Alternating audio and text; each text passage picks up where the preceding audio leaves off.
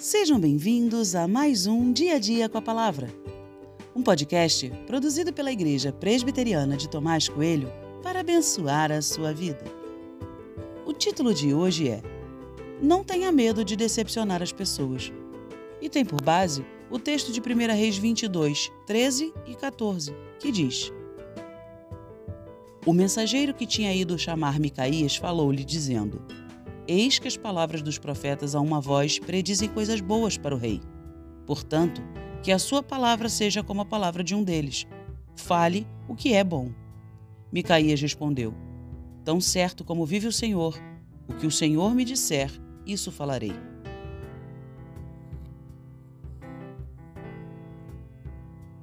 Todo mundo tem expectativas.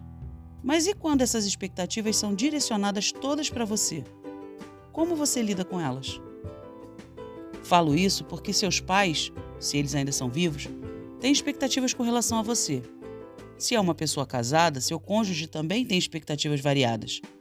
Se trabalha, seu chefe ou sua chefe também tem essas expectativas. Em resumo, o mundo ao seu redor tem expectativas sobre você. E você, o que faz em relação a isso? A maioria das pessoas procura atender às expectativas de todo mundo. Por mais insana que essa resposta possa parecer, é assim que as pessoas reagem. Elas deixam de ser guiadas por princípios e valores e passam a ser guiadas pela opinião e a aprovação dos outros. Com o passar do tempo, elas mesmas perceberão que estão doentes por caminharem dessa forma. Micaías, profeta de Deus, também tinha sobre si a expectativa lançada pelo mensageiro do rei. Todos os outros profetas tinham dito coisas boas ao rei. Segundo o mensageiro, Micaías deveria fazer o mesmo. Contudo, Micaías é cirúrgico ao responder: Falarei o que o Senhor me disser.